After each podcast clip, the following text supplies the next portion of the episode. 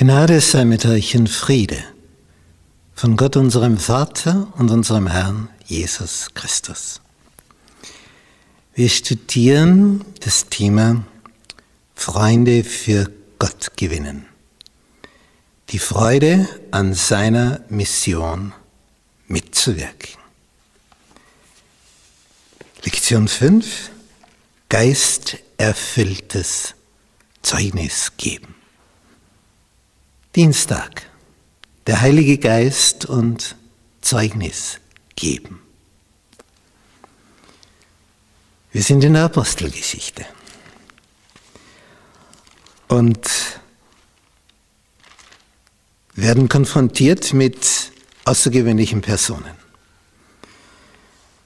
Es gab intern Probleme in der Urgemeinde, denn die Juden sind ja recht wanderfreudig und kommen aber auch wieder zurück.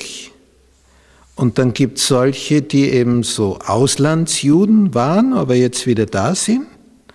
Und dann gibt es davon Witwen und die werden dann in Anführungsstrichen übersehen bei der täglichen Versorgung.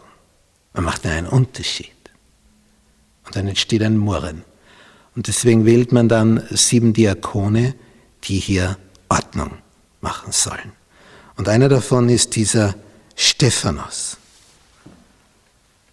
Und es heißt, dass dieser Stephanos so erfüllt war vom Geist, dass die Gegenseite ihre besten Gelehrten, die diskussionsfreudigsten Doktoren der Theologie hier ins Feld schickten gegen diesen Stephanos, der da gewählt wurde. Und wir lesen in Kapitel 6 in Vers 9, da standen einige auf von der Synagoge der Libertiner und der Kyrenäer und der Alexandriner, das sind also theologische Schulen, und einige von denen aus Zilizien und der Provinz Asien und stritten mit Stephanos. Es kommen die Besten der Besten, die Gebildetsten der Gebildetsten, die elitäre Schicht, die Elite der Elite, die Crème de la Crème.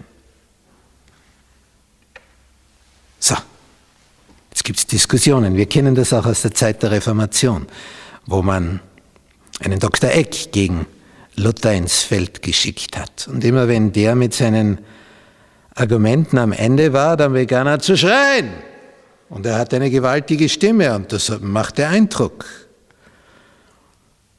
Aber es verstärkte nur die Stimme, nicht die Argumente.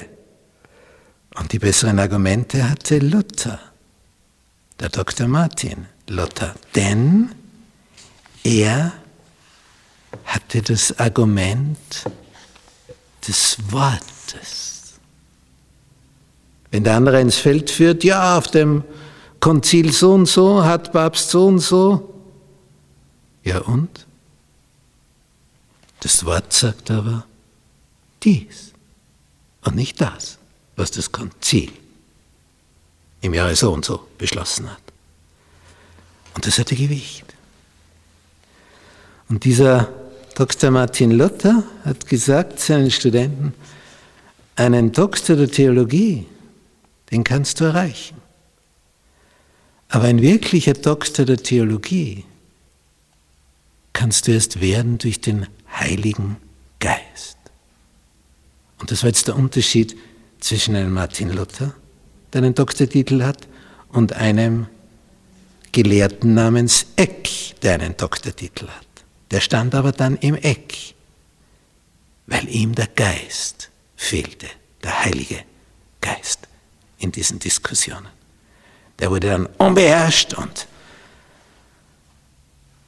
ging mit Argumenten vor unter die Gürtellinie und ein Beobachter, der ein etwas höheres Niveau hat, von der Moral her, der merkt, hier ist nur Neid, hier ist Eifersucht, aber hier ist keine Liebe, Und hier heißt es über diesen Stephanus in Kapitel 6, Vers 10 der Apostelgeschichte. Jetzt, kommt also die theologische Elite, die Besten der Besten. Doch sie vermochten nicht zu widerstehen der Weisheit und dem Geist, in dem Stephanus redete. Das ging nicht. Wie, wie willst du gegen den Geist Gottes antreten? Da kannst du noch so gelehrt sein. Das ist einfach unmöglich. Der Geist ist immer überlegen, ist der Geist Gottes.